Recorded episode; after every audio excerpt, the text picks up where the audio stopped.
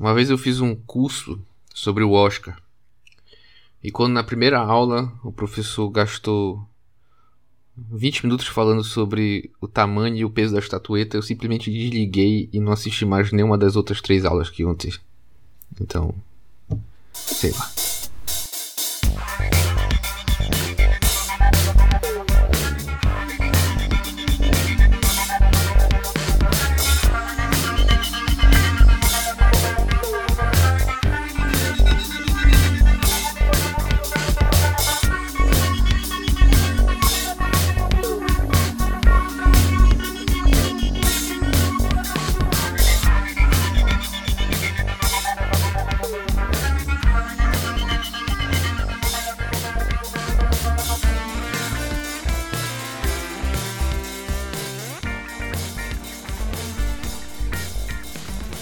Estamos de volta para mais um Sem Imagem Podcast.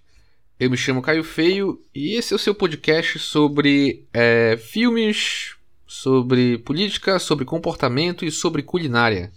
A sua revista semanal sobre cultura e sociedade. É, eu me chamo Caio Feio e hoje é dia 27 de janeiro, eu estou gravando isso aqui. E o de janeiro já está indo para o ralo, está indo para os últimos suspiros primeiro mês do, do ano. Daqui a pouco nós já estamos em fevereiro, carnaval, e aí finalmente o ano começa para o brasileiro. Episódio número 38 do podcast. É, podcast que você pode entrar em contato com sugestões, críticas e qualquer coisa, histórias. E-mail cai no podcast gmail.com. Temos também no Instagram, é o sem imagem underline. Lá tem vídeos, fotos e conteúdos exclusivos do Instagram também. Mas, se você gosta de ler, temos o blog também, que está na descrição do podcast, que é o Imagem Narrativa e Música. Tem alguns textos lá, é, algumas traduções, eu vou alimentando ele aos poucos. Logo, logo estarei de volta, vou dar presente com mais. É, tem o Twitter também, mas eu não uso, e o Facebook, Caio Feio. Só procurar uma foto do Takeshi Kitano. É, é isso. Essa foi a, o introito e como é que você está, meu caro ouvinte, minha caro ouvinte? Está tudo bem com você? Está tudo bem com a sua vida? Está tudo bem com a sua família? Eu espero que sim. Espero que esteja tudo bem. Espero que tudo esteja acontecendo conforme planejado.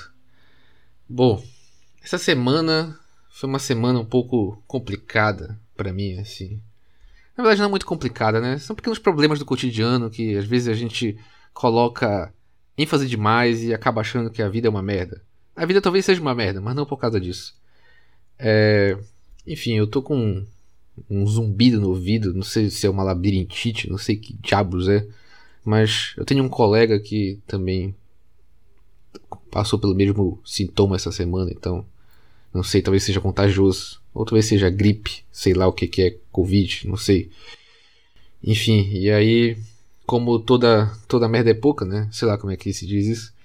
Hoje eu estava indo para a aula, e eu peguei um ônibus que simplesmente estava com o, o, a cordinha que te puxa quebrada e, e, o negócio foi apitando 30 minutos de viagem, 40 minutos de viagem, sei lá.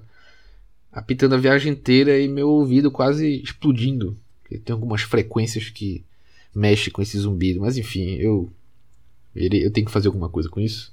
Então foi uma semana onde eu estava com um zumbido no ouvido. Não sei se você já passou por isso, meu caro ouvinte minha caro ouvinte, se já e tiver algum remedinho, algum chá de chá de gengibre com manjericão que melhora, que é uma beleza, pode recomendar, mandar por e-mail. E é isso. O que, que tem acontecido no mundo do cinema? É o Oscar, né? Eu até comecei falando sobre o Oscar. Essa semana saiu os os indicados ao Oscar, né? É, e tem uma grande. Eu, eu, vejo o pessoal da cinefilia do Twitter, né? Eu vi, esse, eu, eu vi esse termo agora há pouco, antes de começar a gravar. Que tava meio que exaltando a questão do filme é, Tudo em Todo Lugar ao mesmo tempo. Que é um filme novo aí da A24 que é super transante e empolgante e, e tem multiverso e, e qualquer coisa.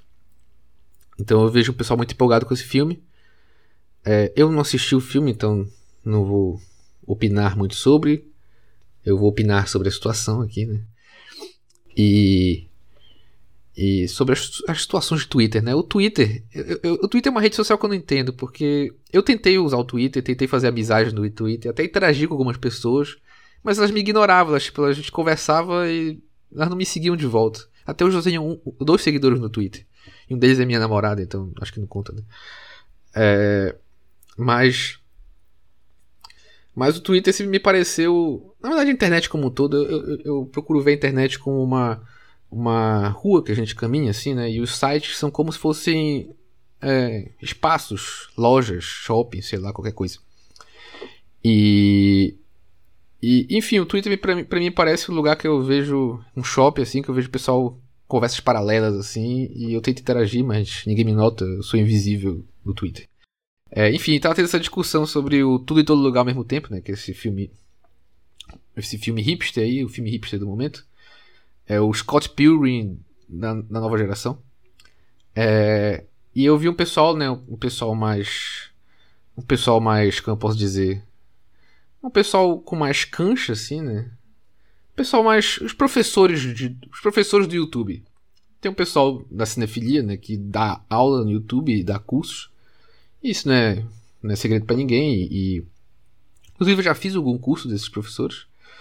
É, não citarei nomes, evidentemente, até porque.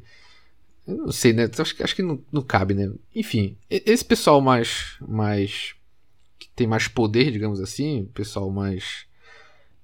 com mais conteúdo, talvez, com mais bagagem, não sei, estavam criticando o filme, né? E estavam recebendo um certo hate do. Do fandom, né? Do tudo em todo lugar ao mesmo tempo. E sinceramente, eu acho o Oscar uma besteira. Eu acho só o fato de pessoas estarem falando sobre Oscar, um negócio assim. É o fim da picada. Eu, é como eu disse, eu, eu, tentei me interessar pelo Oscar. Eu acho que o Oscar acaba sendo a porta de entrada para muitas pessoas que querem começar a estudar cinema e começar a se interar sobre filmes. É, eu já vi gente falando que o melhor streaming era do Telecine, porque tinha. Eles têm, sei lá, uma playlist só de vencedores de Oscar e e isso é um sinônimo de qualidade, não sei, né? Mas, sei lá, eu acho que depois que você para um pouco pra. pra... Na verdade, eu acho que o, o problema do Oscar tá na cara só você vendo a, a lista de prêmios, né? Começando pelo filme estrangeiro. Estrangeiro para quem? Estrangeiro. E. enfim. E é um puro imperialismo. Imperialismo norte-americano. Uma pax americana. E. Enfim, hoje em dia eu acho que o Oscar deveria ser irrelevante mesmo. Acho, não acho interessante conversar sobre Oscar. Acho que falar sobre Oscar já, já é uma perda de tempo sem tamanho. Assim. Começar a discussão falando sobre Oscar. Eu acho que realmente. Eu, particularmente. Talvez essa seja a última vez que eu irei falar diretamente sobre Oscar aqui no, no podcast. Eu acho totalmente irrelevante falar sobre Oscar. Eu acho, eu acho os outros prêmios até mais legais. O Globo de Ouro, Leão de Ouro, Urso de Ouro. Urso de Ouro é da Alemanha, né? É uma coisa assim. Mas enfim. Outras discussões de Twitter. É, essas discussões de Twitter são interessantes.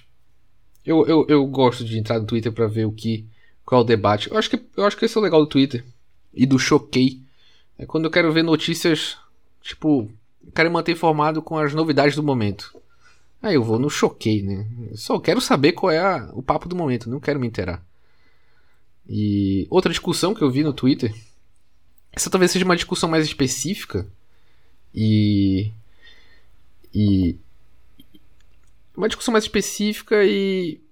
Envolve talvez uma, um debate que talvez se as pessoas sentassem diretamente para conversar se resolveria, mas como no Twitter tem esse, esse negócio de simplesmente um monte de gente falando, eu acho que é difícil, sobre, é, sobre o cinema no capitalismo. E as pessoas no Twitter são bem agressivas, são bem ácidas, assim, sempre tem que ter uma frase de efeito. E uma pessoa, né, um cinéfilo, esses cinéfilos anônimos, não são anônimos, eu não vou citar o nome. Um cinéfilo lá falou que essa frase já está errada de início e ele considerava uma, uma pessoa muito burra que falava isso, né? Porque não existe cinema sem capitalismo. E é engraçado que as pessoas sabem para quem é as indiretas. Eu sabia exatamente de quem ele tava falando eu fui no Twitter dessa pessoa, porque eu queria ver se a pessoa respondeu. E ela respondeu, né? E. E, e meio que. que ficou nesse joguinho de indiretas, e o Twitter acaba sendo sempre isso, né? Esse, jogo, esse joguinho de indiretas assim. E afinal, o, existiria cinema sem capitalismo? Isso é uma questão que. As pessoas sempre. Eu vi algumas pessoas respondendo, falando que ah, ia demorar mais, mas ia acontecer. E esses e se, e se fosse de tal jeito, e se fosse assado, se fosse cozido, e se eu pudesse voltar no tempo. É, isso é bobagem, isso. Isso é um, é um exercício de ressentimento.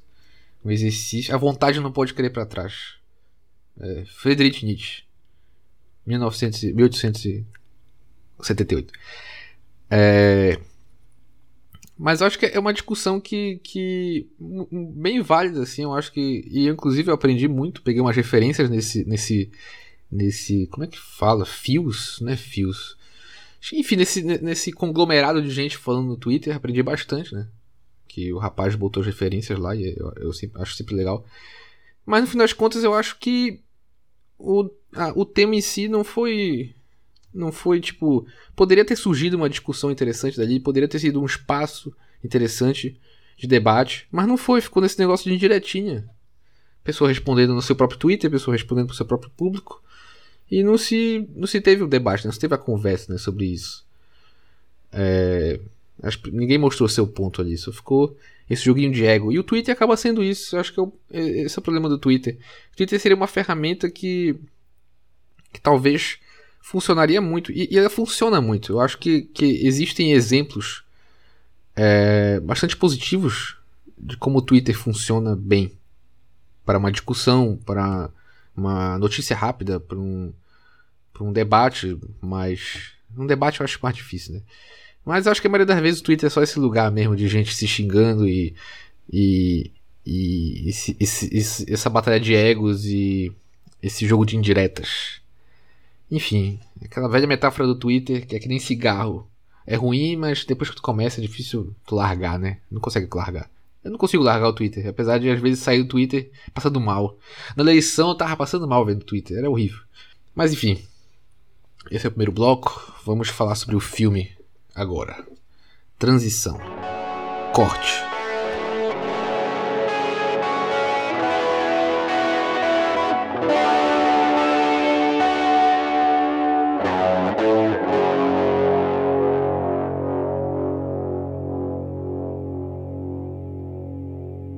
Bom, então indo direto ao ponto, hoje iremos falar sobre Kika, do diretor Pedro Almodóvar, é, lançado em 1993 na Espanha e na França. Bom, eu já falo sobre alguns, já falei sobre alguns filmes do Almodóvar aqui no podcast. Tava aproveitando é, que o Mubi, né, o Stream Mubi, fez um, ele geralmente eles fazem essas amostras, essas esses, eles lançam vários filmes de um diretor específico, esses especiais assim. E eles tinham feito Almodóvar, na época que eu assinei inicialmente, eles tinham feito do Vin Vendors e. Enfim, é algo meio que. É algo meio que. Como é que se diz? Sazonal? Acho que é sazonal serve. Sazonal, porque fica um tempo depois os filmes saem, né? Como toda rede de streaming. E, enfim, é doloroso porque a maioria das vezes eu não consigo assistir tudo e eles saem de catálogo. Foi isso que aconteceu com o Kika, porque ele saiu de catálogo na hora que eu assisti. Mas enfim, eu já falei sobre os filmes da Moldova, Falei sobre os maus hábitos, falei sobre a lei do desejo, falei sobre o que eu fiz para merecer isto. O último que eu falei foi é, Salto Alto. É, então, se você gosta de Pedro Moldova, estamos bem servidos aqui no podcast. E irei falar mais. É um diretor que eu gosto muito. Eu sei que muita gente não gosta dele, o Ed Mota não suporta o Moldova. Mas eu vejo que é um diretor que. que sei lá, ele, acho que ele não ele tem o seu valor, né? Eu, eu, ele, não é como se ele fosse simplesmente ignorado, assim. Eu acho que sempre tem um bafafá quando o Moldova lançar um filme. Mas eu vejo que tem uma certa. Tem uma, uma galera aí que não curte muito ele. Eu gosto e eu sinto falta de, de falar sobre ele aqui no podcast, assistir filme dele quando não, não assisto, e, enfim. E hoje vamos de Kika. Inclusive, tem um, uma entrevista do Moldova no Roda Viva que, salvo engano, ele, ele tava divulgando esse filme quando ele veio pro Roda Viva. Não tenho certeza, ou ele tinha lançado anteriormente. Eu acho que é algo assim, alguma coisa assim que acontece. Mas essa entrevista do Roda Viva também. Eu, eu na verdade, eu nunca, eu nunca assisti uma entrevista do Roda Viva que eu tenha gostado. Sempre, uma, sempre foi algo muito ruim, assim. A David Lynch também é horrível. É... Qual é a outra entrevista do Roda Viva que eu. Tem a do Haroldo de Campos também, que é. Não é muito legal. Enfim, eu não gosto muito do Roda Viva. Não acho um, um, um formato muito legal de entrevista. Mas enfim, vamos lá falar sobre o filme. Do que se trata então o Kika? Bom, então a história do Kika, né? Vamos fazer aqui uma sinopse primeiro e depois a gente vai fazer uma análise legal aqui, trazer umas referências legais. É, Kika. Bom, é mais um filme da Moldova com muitos personagens, mas uma história bem linear assim, então dá para contar um pouquinho na sinopse.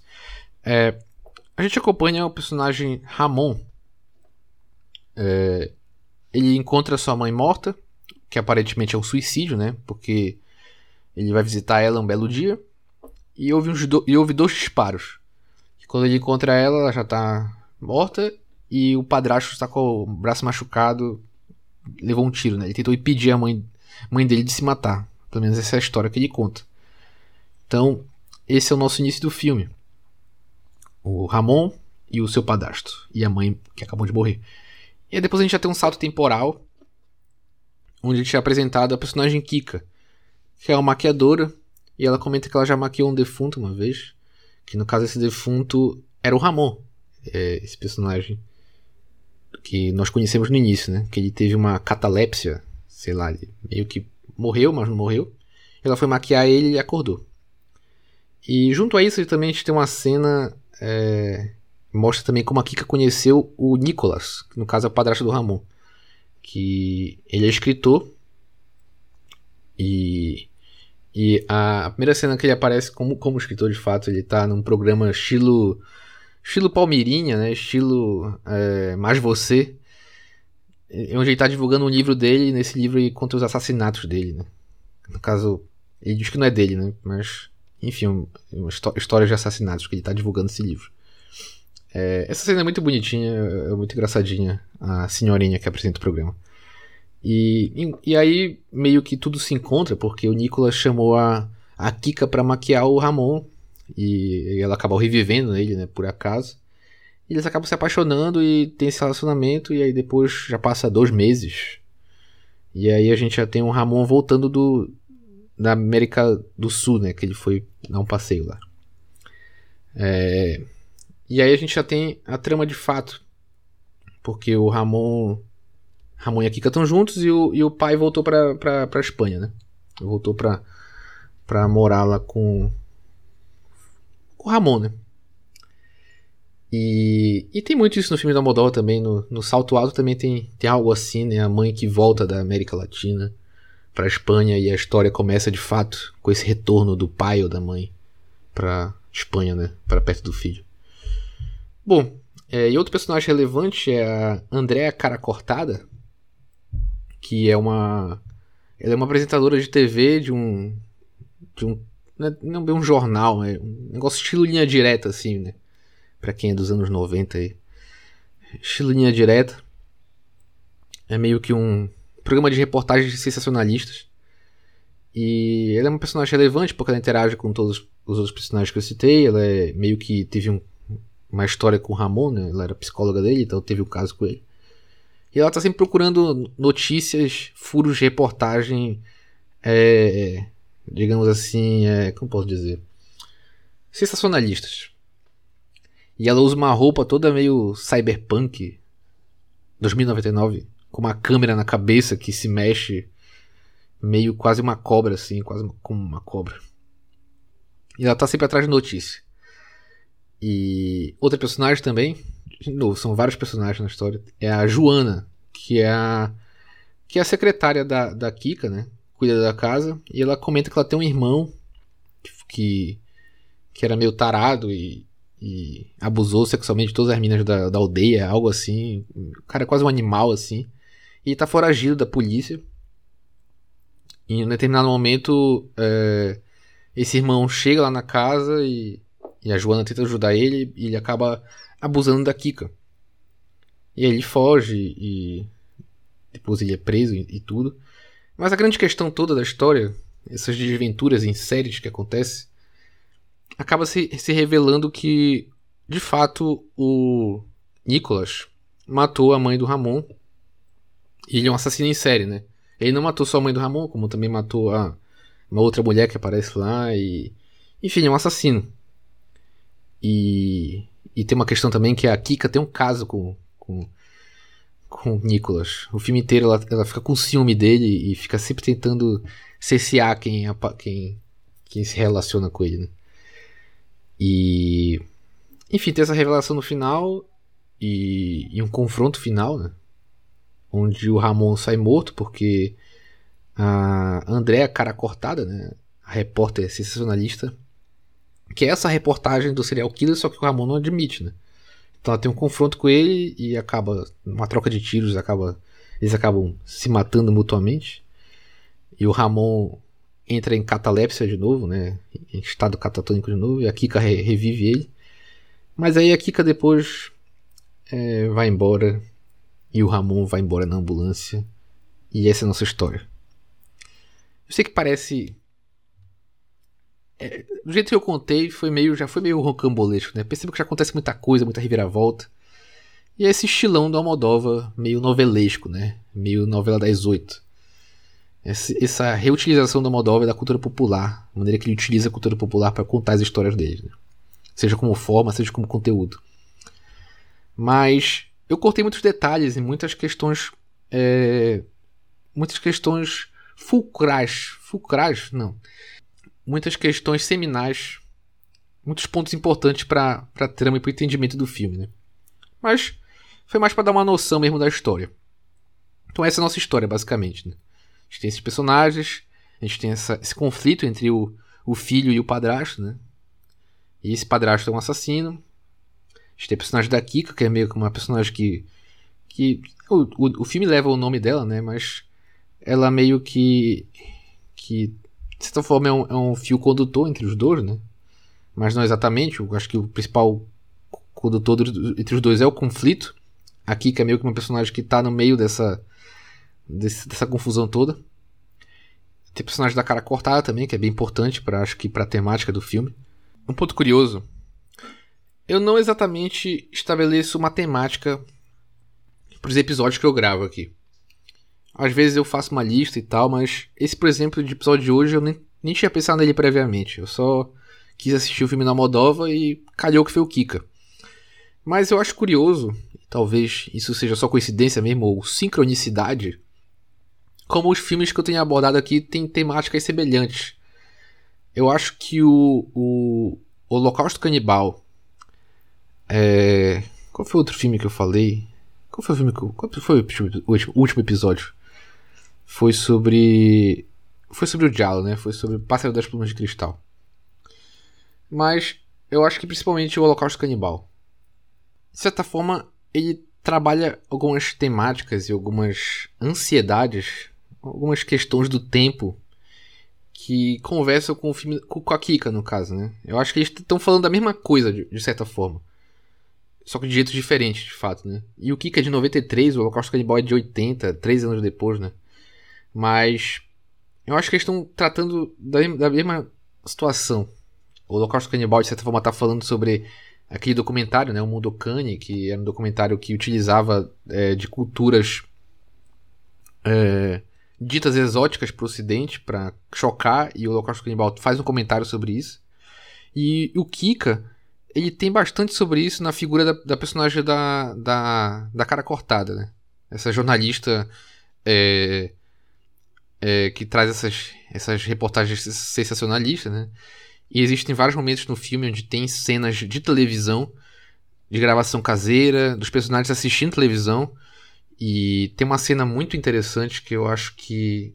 É, é a primeira cena da cara cortada, quando ela tá mostrando uma reportagem de um, de um pai que estuprou a filha e, e depois matou ela no, no cemitério. E depois ela entrevista a mãe e a mãe ficar do lado do, do padrasto. E toda essa sequência é sempre, é sempre concatenada com a Joana, que é a secretária da Kika, assistindo a essa reportagem.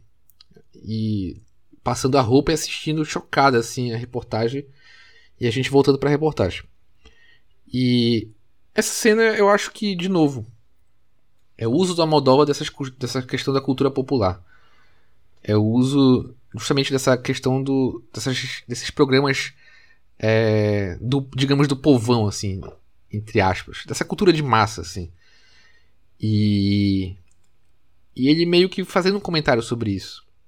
Sobre, sobre como a mídia meio que utiliza isso e sobre é, sobre o que de fato as pessoas assistem em casa, né? O que uma mulher, uma dona de casa assiste, né? O que uma secretária assiste, né? O que uma secretária consome, o que uma mulher, é, uma dona de casa consome.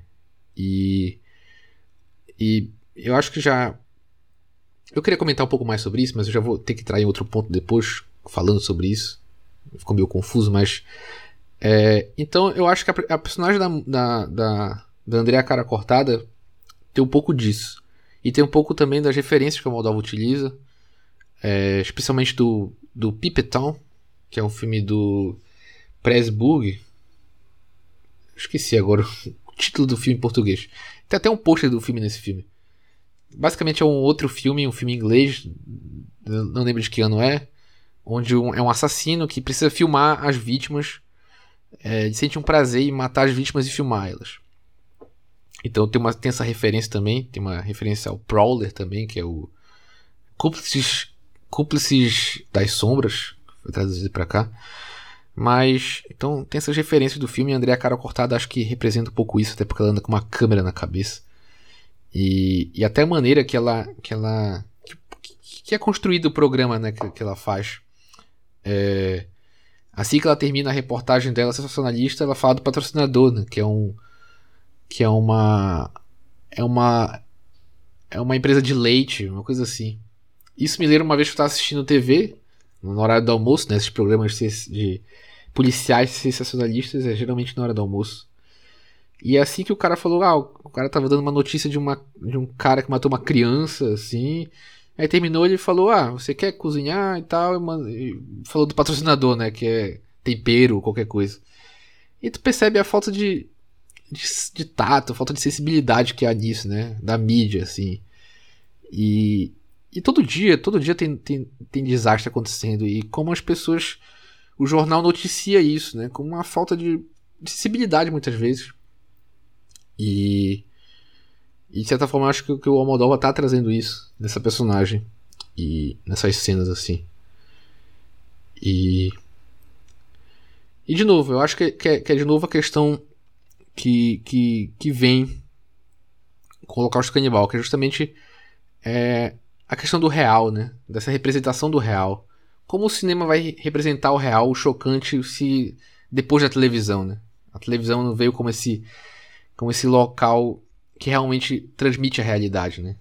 E eu acho que de certa forma é, esse é um, mais um filme que faz um comentário sobre isso, sobre essa questão de como a, a mídia, como a televisão, como é, se transmite a realidade e se procura o sensacionalismo, talvez muitas vezes, e a própria propaganda e como se se apropria disso e de certa forma é, desensibiliza a mensagem, talvez. E agora eu, entrar, eu vou entrar em outro tópico que talvez seja um, um ponto interessante também de se tratar é, é sobre a questão da cena de abuso. Que tem uma cena de abuso. A Kika ela é abusada pelo irmão da, da Joana, né, que está foragido.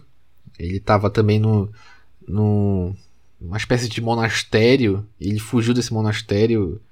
Inclusive é mais uma reportagem da cara cortada desse desse suplício que eles fazem na rua desse monastério. Que de novo, eu acho que é mais um comentário a questão do, do a questão do, do, do mundo Kanye, né, que é esse filme que traz essa cultura exótica e então é, é de fato é um olhar para uma para uma exibição religiosa que parece exótica e como a mídia meio que usufrui disso. Mas enfim, tem essa cena.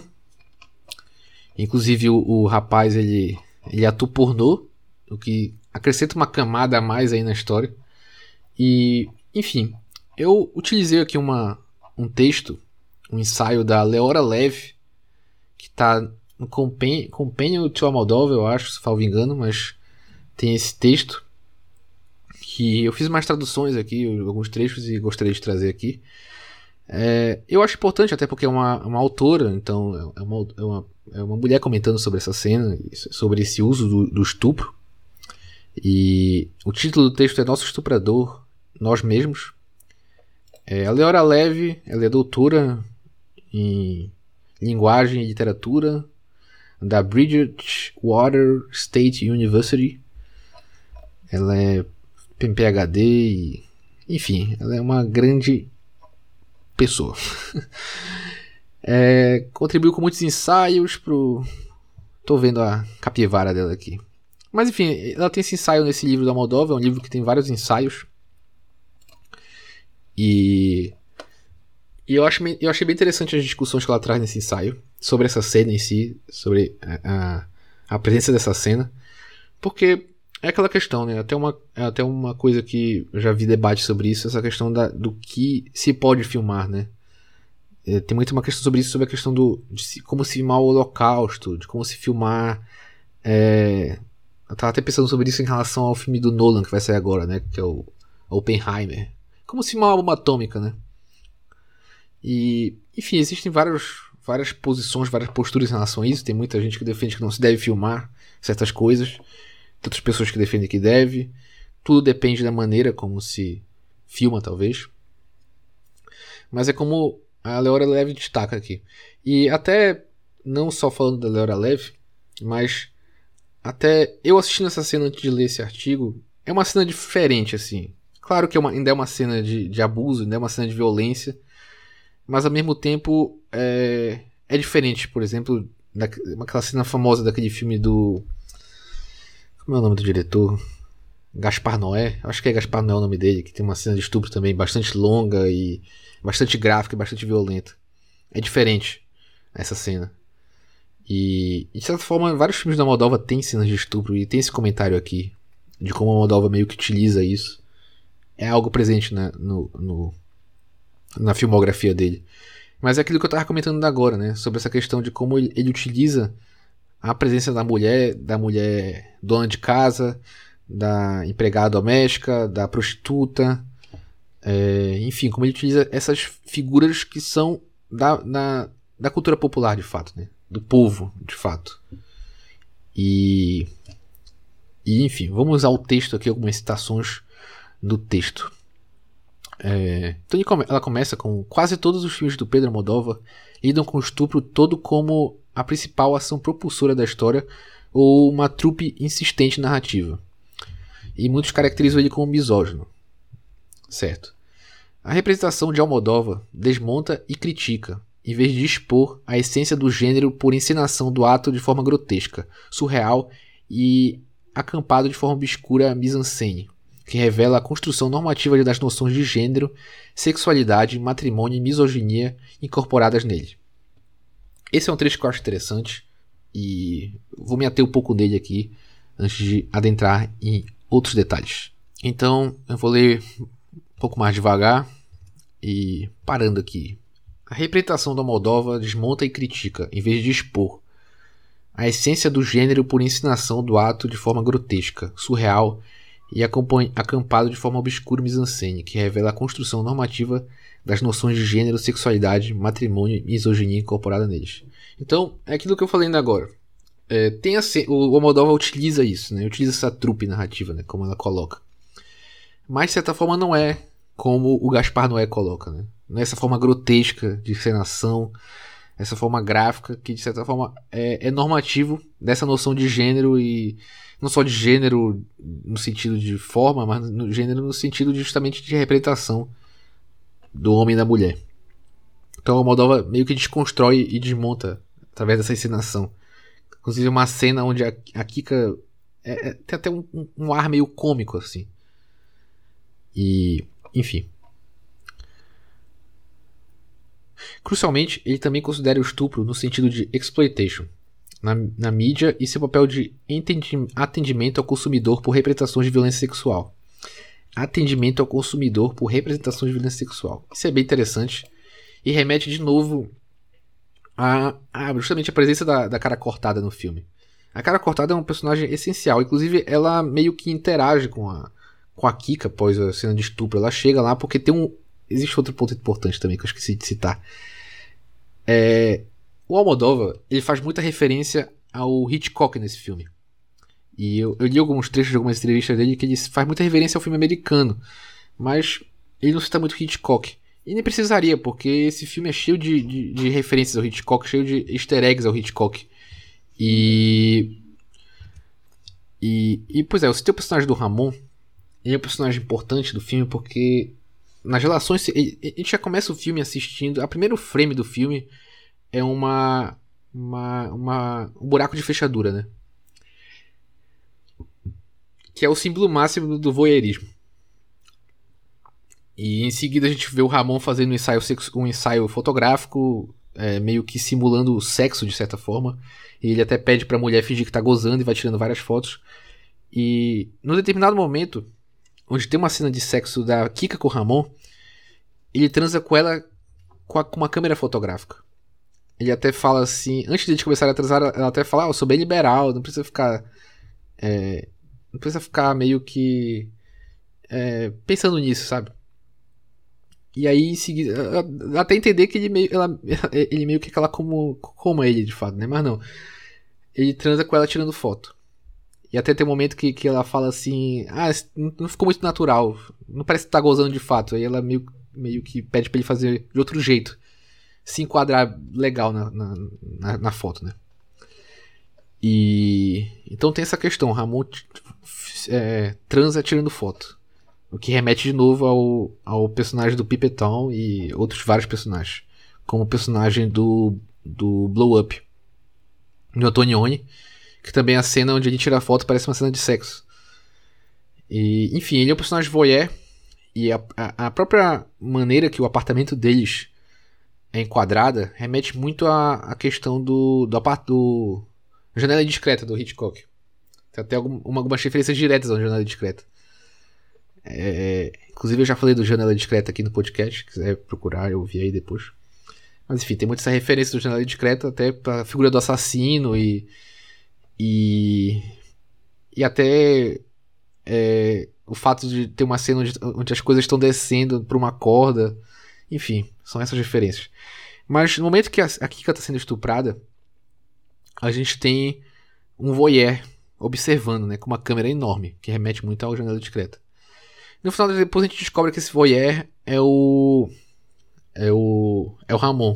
Que ele tá observando ela sendo estuprada. E. E ao mesmo tempo, ele, ele meio que já observava ela antes, né? Já, já vem meio que filmando ela antes. E tem outro momento interessante que. Que ele tá mostrando as gravações que ele fez dela antes, né? E a gravação meio que corta e aparece uma cena do Prowler, que é um filme do Joseph Losey. E é muito interessante como é, é outra temática que o que o que o Moldova também comente, que é justamente essa questão da, da, da vida imitando a arte, de fato, assim, né? Acho que essa é uma temática que perpassa bastante a trama do filme, né? Mas esse vai ser um ponto que eu vou entrar no final. Mas voltando essa questão do atendimento ao consumidor por representações de violência sexual. Acho que de fato ele está comentando é, a presença da cara cortada e ao mesmo tempo do Ramon, porque ele está observando a Kika e, e, e determinado momento do filme a gente assiste de novo a cena de estupro, só que dessa vez através da gravação do Ramon, né? Através da televisão, através desse justamente essa essa mídia querendo atender o consumidor, né? De fato. Bom, vamos seguir aqui. Não apenas físico, mas metafórico, seus filmes exploram como a profana aliança entre Deus Pai, sua casa terrestre e o Pater Famílias dentro da Espanha ainda se esforça dentro de todas as funções do acordo com o passado franquista para a violação. É de novo, né, uma temática que eu sempre levanto aqui que o Moldova vem de um período pós-ditadura na Espanha. Né?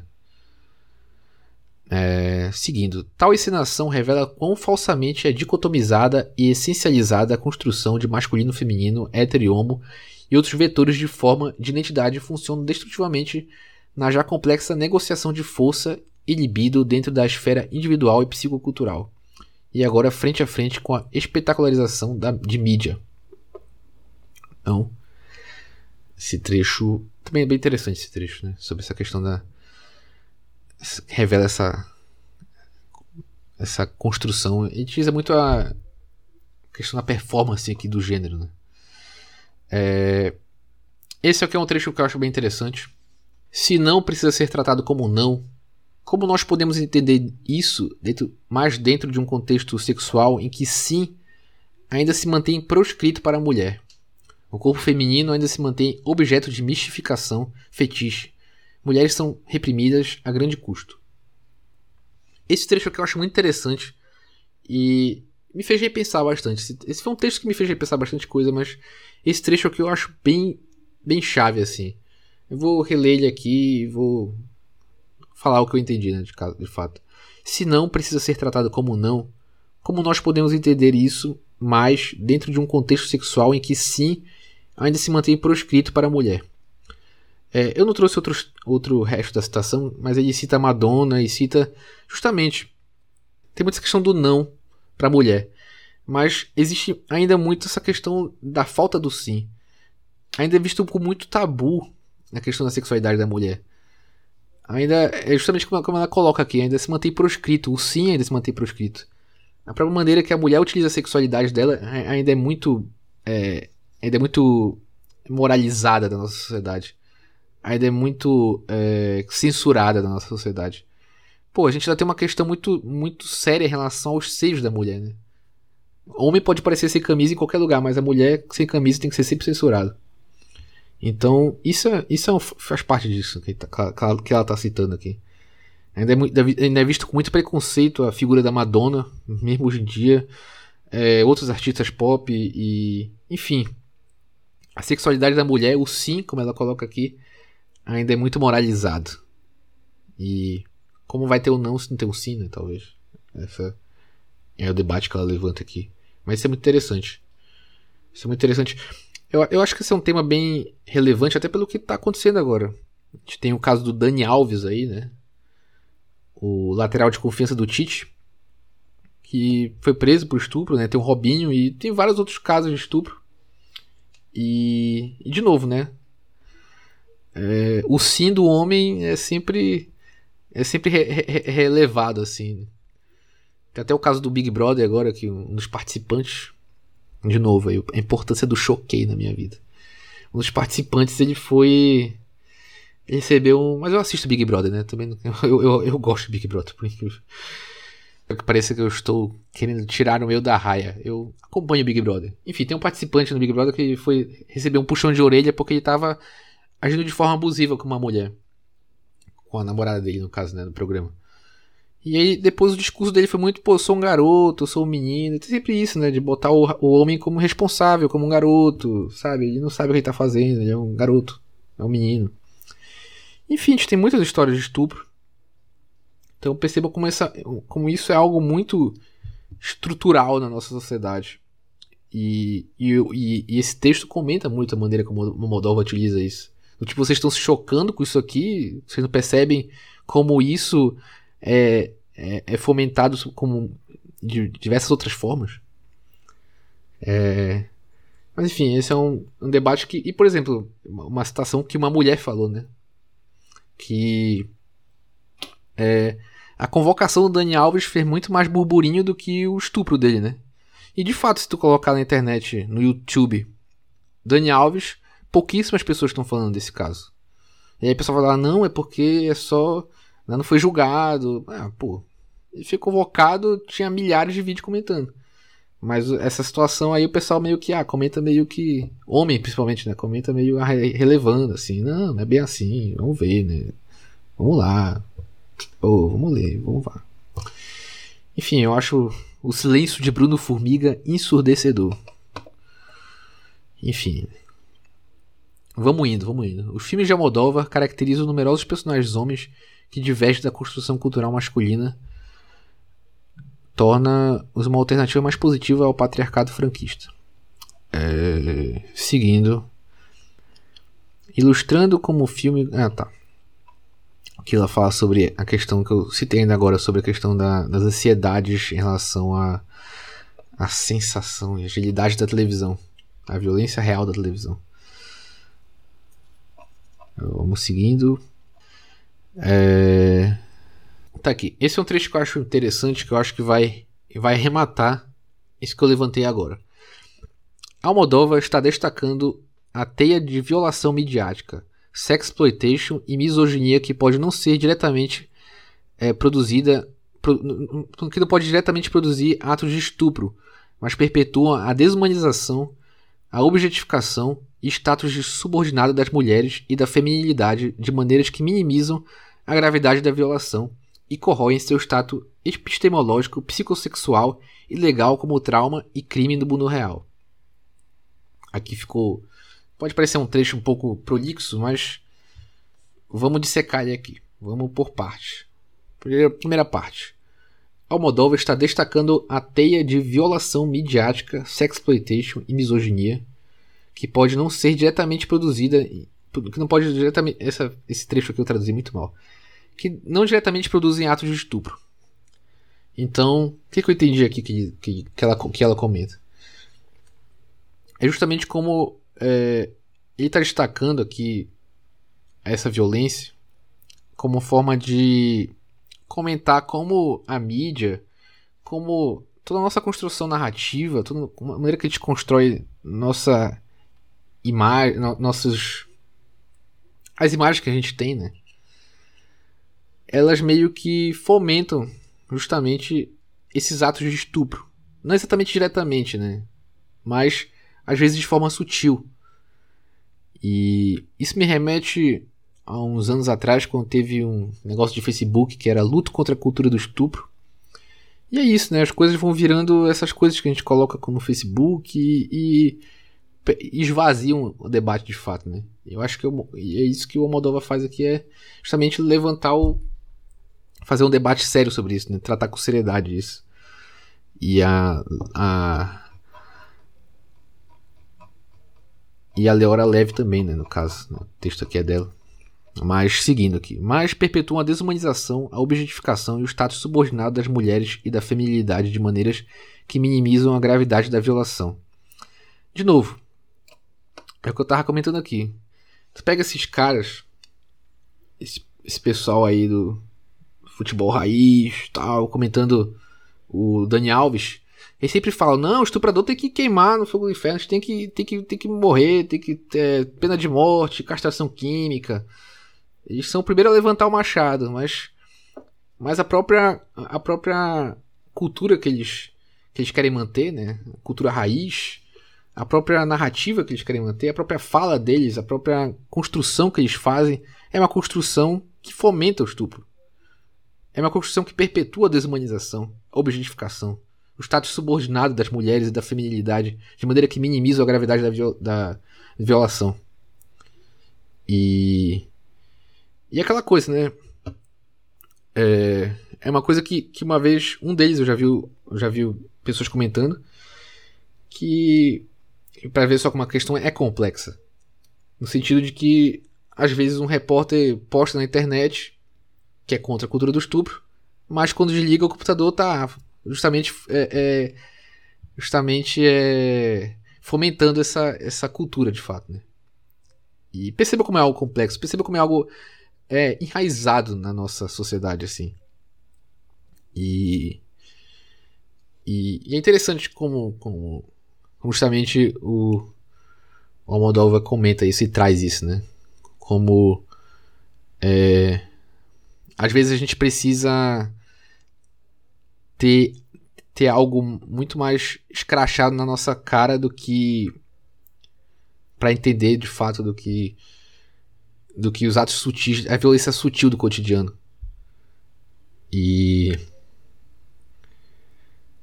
e é isso, né? Talvez é uma coisa que eu acho que o, o Didi que comenta sobre a questão da violência estrutural, violência real e, enfim, eu acho que a violência sutil do cotidiano é muito mais grave do que às vezes essa violência mais gráfica, porque. Violência mais escrachada, digamos assim, porque a do sutil do cotidiano é, é, eu acho que ela é muito mais perene e às vezes muito mais imperceptível. Mas seguindo aqui, agora voltando para um outro tópico, que é a questão do fato do, do do Pablo, né, que é o personagem do irmão da Joana que estupra, dele ser ator pornô, né? A atitude da Joana para é, é para reforçar para nós que o que está acontecendo é encenado. Isso não é estupro. E nem significa uma simulação do real, como seria típico da pornografia heterossexual misógina. Ao invés, é uma performance que comenta sobre, sobre e desconstrói a complexa relação entre fantasia e misoginia, a banalização da violência sexual e aumento do panorama midiático através do que a Espanha e o mundo negociam e sempre multiplicando a exploração sexual, fantasia e desejos. Esse final aqui ficou uma, uma bosta minha tradução. Mas enfim, é porque a Joana, quando o Pablo foge e encontra a Joana na casa, ela quer ajudar o Pablo, né? Então ela simula um assalto ali, né? Ela pede pra, pra, ele, pra ele amarrar ela e, e meio que fingir que ele entrou lá e, e bateu nela e, e e entrou na casa e não foi não, não entrou com facilidade na casa, né? E, enfim. Mas é como ela, ela comenta aqui. É justamente para reforçar que isso é uma encenação. Isso é uma coisa que o Fellini fez no, no, no filme do navio lá, que eu esqueci o nome, que no final do filme ele mostra que, que era tudo um filme, né, de fato. É tudo uma encenação.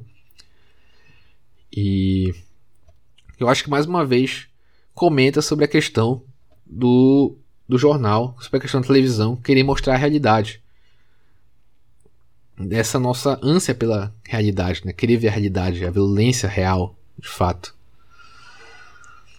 É, seguindo.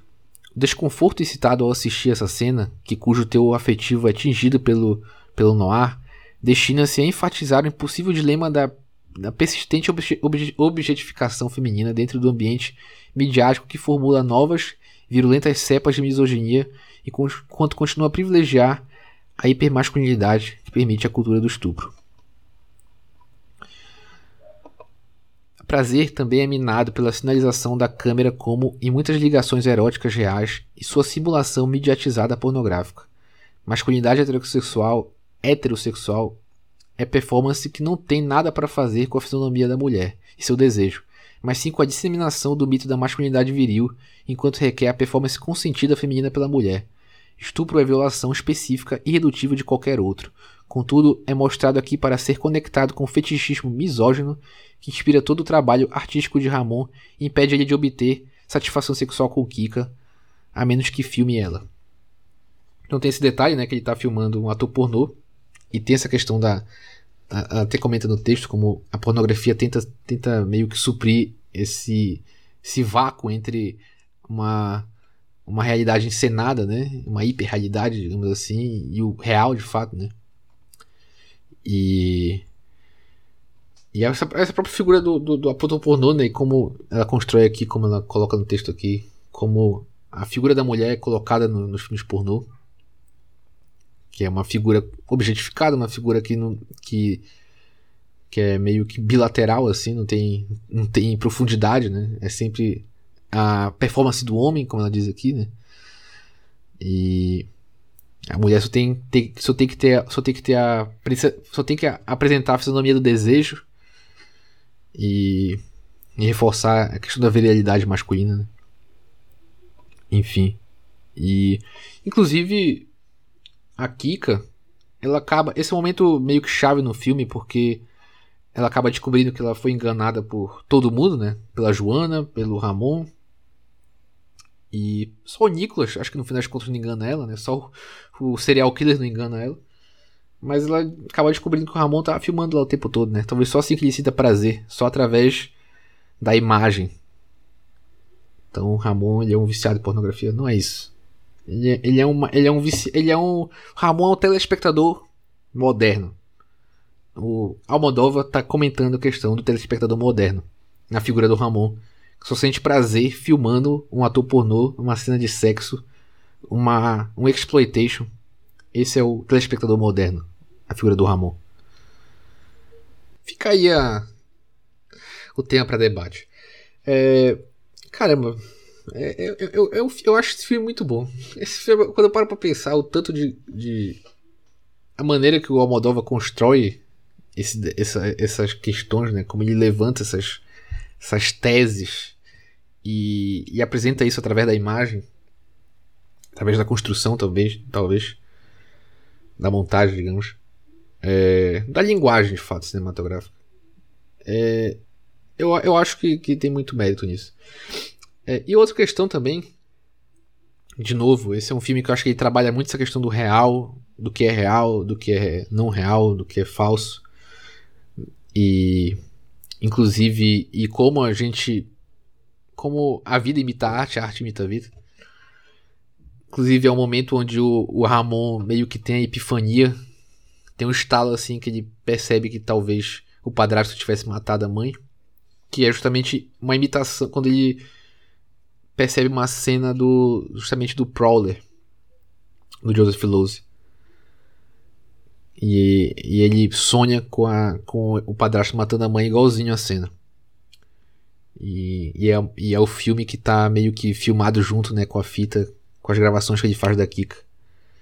E no final do filme, propriamente, quando o, o padrasto assume que ele matou todo mundo, né, ele até fala pra Kika, dá o, os bolsos do romance que ele tava escrevendo, e diz: Olha, só muda o nome do protagonista e coloca o meu nome, que aí tu vai ter uma autobiografia minha. Então é de novo essa questão da vida imitando a arte, da arte imitando a vida, de fato, né? Como tudo acaba se confundindo, né? A arte e a vida. E no fim das contas, esse é um filme que o Moldova tá, tá comentando sobre o real, sobre a questão da realidade. Seja a dicotomia entre a realidade e o sensacionalismo da televisão, que busca essa realidade mais tenta trazer essa realidade mais nua e crua, mas no, no fim das contas existe um, uma força midiática por trás, existe um interesse por trás dessa construção. Seja a realidade da literatura e da vida, do fato, né? A questão do personagem do, do Nicholas, que é esse escritor, que mata as pessoas e, e ao mesmo tempo. É, e no fim das contas, a realidade dele se confunde com o romance que ele está escrevendo. E no final das contas, o romance que ele tá escrevendo acaba virando a realidade, porque acaba virando a autobiografia dele. Se é a Kika lançar, no final das contas. Né? E a gente tem a realidade do olhar da câmera, que é o personagem do Ramon, que precisa sempre ver tudo através da, da, da lente da câmera para sentir prazer. A ponto dele ter. dele permitir que a mulher dele seja abusada por um ator pornô para aí sim sentir algum tipo de prazer nisso, né? Ou seja, é uma figura que atua como um homem, que atua com uma virilidade, atuando, não atuando, né, no fato, mas ele, ele assiste ele atuando. E até o final, quando ele goza no. goza na. como é o nome? Na sacada e cai na cara da. cara cortada, né? E ela a empresa que patrocina o programa dela é de leite, então tem toda uma rima com isso. E enfim, então a gente tem a gente tem essas esse debate sobre a realidade nesse filme é, apresentado nesses pontos assim, né? E a personagem da Kika que finalmente que é uma personagem que meio que que que acaba nesse turbilhão, né? Que acaba nessa situação se envolvendo com essa com esses loucos, assim. E.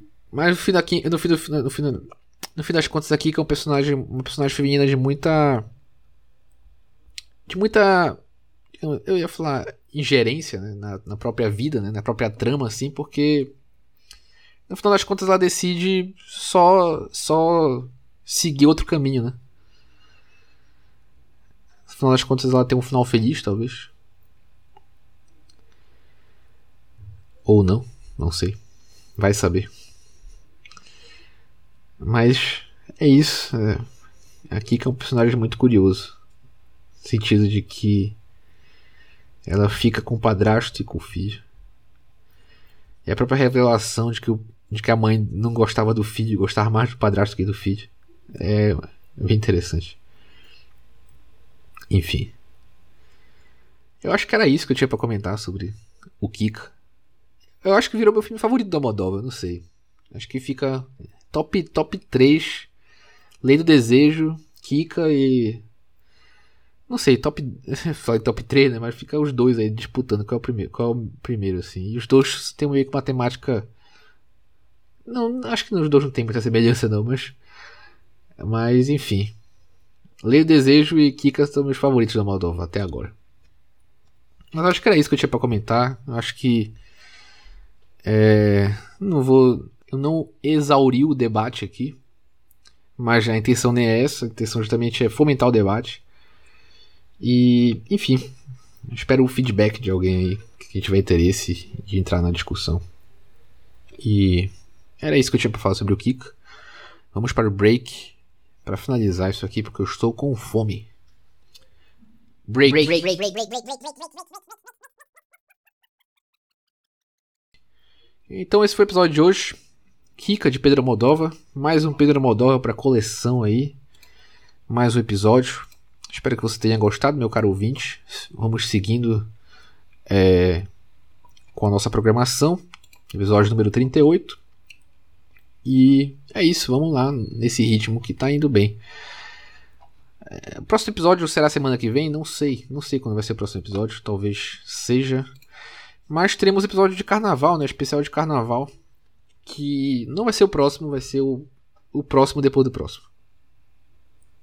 Então teremos episódio de carnaval. É, é isso. Alguma sugestão?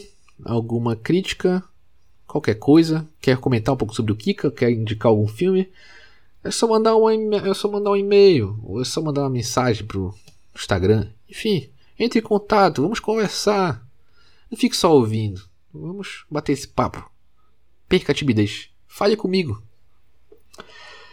É. E é isso. Acho que era isso que eu tinha para comentar. Forte abraço e. E. E tchau. Bom, bom fim de semana. Boa semana também.